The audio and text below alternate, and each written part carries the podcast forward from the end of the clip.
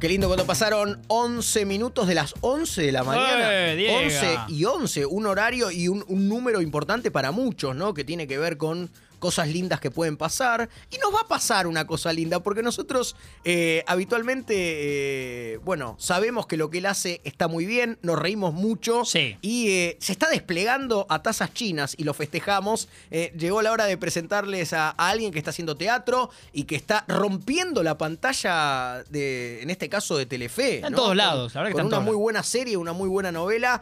Nos encargamos de presentar al queridísimo Seba Presta, que nos está escuchando, Sebastián. Acá Martín Reich y Diego de la Sala, ¿cómo va? Hola, buen día. Buen día, anonadado. claro. Anonadado porque arrancaste la nota diciendo son las 11 y 11 Ujú, y es un número que me ¿Viste? persigue y me quiere decir algo y se me aparece constantemente. Así que, una vez más, el 11-11. Creo que, que significa que- es el camino correcto, es por lo que me está... Mirá cómo le descargué la nota en dos minutos. pero no para eso estamos nosotros, para eso estamos nosotros y danos cinco. Qué nota de mierda, Seba, ¿eh? Estoy, estoy, estoy con la piel de gallina. 11 y 11, justo lo dijiste. Kino Justo. Chicken, Kino Chicken. Si fuera tenis Increíble. en un quinto set, lo que indica eso es que están cansados los tenistas, ¿no? En un, en un set largo. Sí. Pero en este caso, en este caso, eh, Sebastián, eh, ¿te agarramos, entre comillas, cansado o, o cuando uno agarra velocidad con esto que te está pasando en, en Telefe? Digo, imagino que ya está todo rodado eh, y lo que está pasando también en el teatro es como que uno vive de esa adrenalina. Sí, me agarran dormido porque me quedé dormido. Yo me despierto siete y media porque sale el sol, a las Sí. siete. Eh, Yo me despierto porque tengo una ventana bastante grande y sin cortina. Ajá. Y me quedé dormido. Raro, pero bueno, debe ser porque es mi, mi domingo. Pero yendo a tu, a tu pregunta, me, me agarran feliz. Feliz porque estoy haciendo dos cosas re lindas. Con respecto a la novela, ya la grabé todo el año pasado. Eh, que fue un lujo, y ahora estoy de jueves a domingo haciendo teatro. Pero me agarran muy bien, feliz. Eh, a- antes de que, de que Martín eh, pregunte, obviamente, esto es una pequeña charla, pero charla al fin, te quiero preguntar por algo que habitualmente, por lo menos a título personal, le, le pregunto a los, como se dice habitualmente, comediantes. Comediantes. Y es porque, Bueno. porque habitualmente eh, lo que legitima por ahí el laburo de muchos años o, o lo que legitima el consenso general es cuando uno mete un papel, yo no digo dramático, porque probablemente lo que estás haciendo en, eh, el primero de los eh, de, de nosotros es, ¿no? El primero de el nosotros. primero de nosotros. Exacto, por ahí no es un papel dramático Pero y, no es lo de siempre. y, y como engorroso, pero eh, ¿por qué se da esa cosa? A mi juicio es injusta, vos me dirás por qué, eh, o si coincidís, que, Sí. que el comediante de repente tiene que meter como otro registro para que digan, che, este es bueno Al en final es bueno, sí. Y de repente Alfredo Alcón nunca, Alfredo Alcón nunca le pidieron que, hiciera, claro, que hiciera préstico. Es que no sé si Alcón... Bueno, puede ser, sí, era un gran, era un gran actor. Me, me cuesta, mirá vos, mirá como yo también encasillo a la gente. Sí. Me, cu- me cuesta pensar en Alfredo haciendo un préstico. Pero no se lo Eh, pero- pedían. Yo creo que no, porque pasa con los actores argentinos, me parece, es que la gente que los convoca, ya sea producción o dirección, te piden para que hagas esto que venís haciendo, ¿no? Ujú. es, es muy difícil que te que, eh, que a un cómico le hagan hacer a- algo algo serio, pero se está dando como se, está, se, está- se dio con Franchella en su momento, se dio también con Juan con Chioia, que, que gran verdad. cómico que Sí. lo hicieron actuar seriamente y fue fantástico. Tristán también lo ha hecho y algunos se me debe estar escapando. Eh, pero es verdad lo que decís. Eh, te dicen, che, es gracioso, me hace cagar de risa, y cuando te ven que puedes hacer una escena seria, dicen, che, mirá qué buen actor que es. lo que me pasó a mí en, en la tira era que yo me quería hacer el gracioso y los mismos directores me decían, no, Seba, es más chiquito. Eh, y me iban llevando y me dejé dirigir, gracias a Dios, y así quedó todo. Mi personaje se me va del humor, se me va para ese lado, y ellos supieron eh, bajarlo un poco. Pero sí, pasa eso. Una vez que te ven actuar y te ven haciendo algo distinto, el mismo público dice, che, qué buen actor es. Mirá vos que qué pasa a mí, y, para cerrar esto, ah, no sé si cerrar, pero lo que me pasa a mí es que creo que es más difícil hacer eh, reír a la gente que hacer una escena donde a la gente la puede llegar a hacer llorar. Total. Me parece a mí.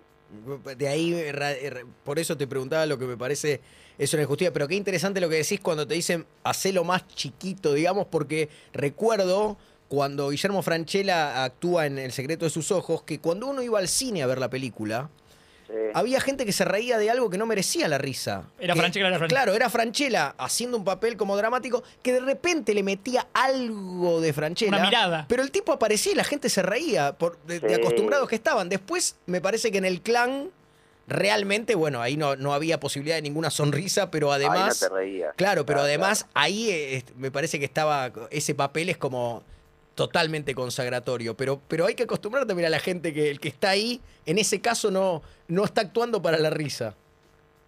Totalmente, totalmente. Y bueno, y Gustavo, que es mi personaje en la tira, en un momento, yo no puedo spoilear mucho, Eh. pero la mujer, media cansada, lo echa de la casa. No. Uy, Gustavo. ¿Qué hizo, Sí. Gustavo? Qué Sí, pelotudo. quiere que se vaya. Sí. Ese se profesor vaya. de tenis, ¿eh?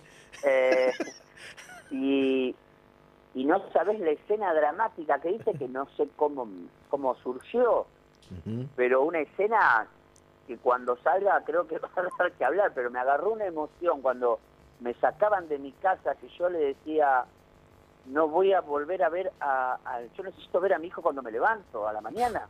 Sí. No me imaginaba verme en otra casa que no sea la de mi familia y se armó un dramón. Y digo, ¿qué le pasó a Préstico? La puta madre. Ah, bueno. Pero me parece que está bueno tocar e- e- eso.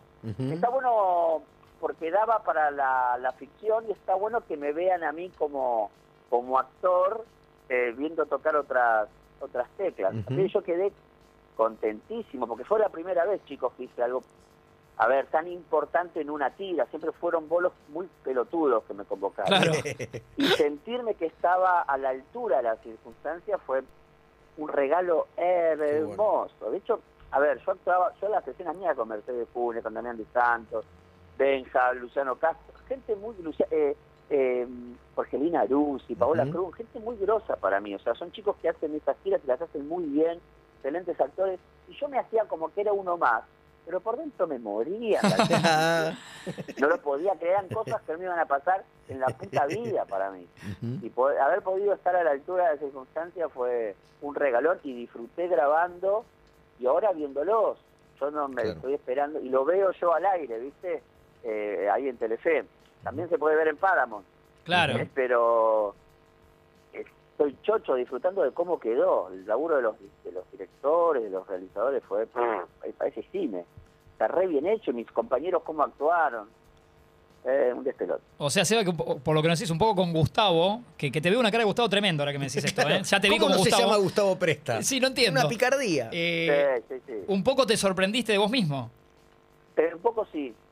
Sí, tal cual, ya te digo, con esta escena tan que le tenía que contestar a mi mujer y me invadió una emoción, un llanto, que dije, bueno, ok, mientras estábamos grabando, digo, bueno, y empezó una escena de llanto que yo no, no- me dejé invadir por el llanto y ahí fue. Y terminó la escena y Mercedes me vino a abrazar. Qué lindo. Los técnicos no entendían nada, ¿qué le pasó a Presti? Dejó todo. Sí, pero sin querer, no dije, "Che, en esta escena voy a llorar. No surgió, surgió. Bueno, también Mercedes es muy buena actriz, es muy buena. Me, Ujú. me- me dijo cosas muy fuertes que en algún lado tocó. También estábamos en una época muy sensible, porque nosotros grabamos en plena plan- eh, eh, pandemia, era hisoparnos todos los días, Claro. Sí. era todos mis compañeros con barbijo, había había un grupo de, viste que hay gente de seguridad en, en los canales, bueno, había un grupo parecido a seguridad que era el que te decía póngase el barbijo, por favor, para cuidarnos, ¿no? Sí, sí, obvio. Y éramos todos con barbijos, todos los compañeros le conocí la cara en alguna alguno que otro almuerzo en un patio o, o en la fiesta de fin de año. Y solo nos sacábamos los barbijos los actores cuando hacían acción. Que, que- que en algún momento va, va, va a asomar un barbijo en algún bolsillo de, de los actores. Estoy Claro. seguro que, que, que habrá pasado. Sí, te digo porque me han dicho, se ve el barbijo corte. Sí, sí, te entiendo, te Eh, entiendo, jodido. Sí, estábamos medio, medios y contentos de que haya vuelto la ficción también. Así que bueno, a lo mejor todo eso sumó para, para la emoción que tuvo Gustavito. Que por ahora me odian, pero ya lo van a querer. Eh, Pero sí, no es que no, no colabora nada con la mujer. Es el marido más malo, más... No es un tipo violento para nada. Ama a su pareja, pero es, es quedado. Se crió en una sociedad machista donde no te va a levantar un plato. Él cocina y olvídate que haga algo en la casa. O si quiere, eh, le cuesta que alguien venga a arreglar las cosas y las quiere arreglar él y le, le sale peor. Por ahora lo odian, pero ya lo van a, ya lo van a querer a, a Gustavo. Y te consulto, sea por tu otro amor barra éxito. Eh, yo soy, bueno, con Diego nos gusta mucho el, el teatro y acá siempre hablamos con actores de teatro, de que es mi madre, mi novia y yo. ¿Y la Eh, llegaron a ver? yo no la vi, todo- la verdad que no, me y, sí- y sí me encantaría, así que... eh, yo solamente Sí. tengo, yo solamente tengo yo. Entonces, de esas tres cosas. Entonces, me- pensé que me iba a dar impresión, pero, pero me estoy perdiendo algo. mi madre, mi novia y yo. Sí. Claro, Diego llegó conmigo al final. Eh, que- y te pregunto, no solo por la hora, pero que te habrán preguntado, pero a mí me intriga más, lo conozco un poco a Diego Reinhold, lo inquieto que Sí. es, lo conozco más como actor. ¿Cómo es como director que él dirige, ¿no? Eh, está a cargo de esta obra? Mirá, Diego es un apasionado y tiene un talento tan grande. A nosotros nos ayudó mucho, muchísimo. Es una obra de, de Michi Bove muy buena, que bueno, tuve la oportunidad de poder trabajarla con ella también. Ella vino con, con la obra, nos había gustado. Había unas cositas que a mí me costaba, eso de... Me sentía como algo, un tema medio, viste, el, el hombre que vive con la madre, no sé, lo sentía... Y bueno, me puse a trabajar con Mechi eh, y, y armamos algo muy lindo. Pero bueno, después la mano de Diego Reinhold, para mí es fundamental, fundamental. Y, nos divertimos ensayando, estuvimos dos meses ensayando, y un muchacho que está en los detalles, Diego. Me imagino, Armamos sí. un musical en el medio de, de la obra también, un musical con tres actores que no somos bailarines, es- eso es lo bizarro y, y gracioso, para cortar un poquitito. Eh, pero un placer, es el día de hoy que nos manda audios, vino el jueves y el viernes, y nos manda audio a cada uno diciendo, fíjate acá, esto, esto, y tiene razón en todo lo que dice. A mí me cuesta, ¿viste? Pero digo, hijo de puta, tiene razón. O el chiste que nos marcaba, y yo digo, este no es tan bueno. Y cuando lo hacíamos, eran aplausos, digo, hijo de puta. Como la me cagó. La, la tenía re clara. No, la tiene clarísima, Diego. Claro, a veces la duda surge, de, surge, ¿no? Entiendo que parte de la, de- de la inquietud de Martín, eh, eh, nosotros que laburamos de esto, por ejemplo, en, un- en- en radio o en tele, es como decir, tenés en la cucaracha Lalomir, ¿viste? Como Claro, eh, de afuera, sí. entonces como... Conoce todo. Exactamente, y, y uno dice, bueno, y también uno está construido de cosas lindas y de vicios, y por ahí es Uf, como, se genera una cosa, varios. como una puja, ¿no? Eh, una puja artística, o pero bueno, eh, por, qué Está bueno muy con la- bueno el ejemplo. Cuando las cosas se acomodan. Así, lo que tiene Diego, que hay directores que nunca se han subido a un escenario. Diego es un comediante que la rompe. Claro. Es muy grosso lo que hace él. Me encanta la idea de que el director, eh, a ver, sea actor, cómico, comediante y, y- y tan grosso.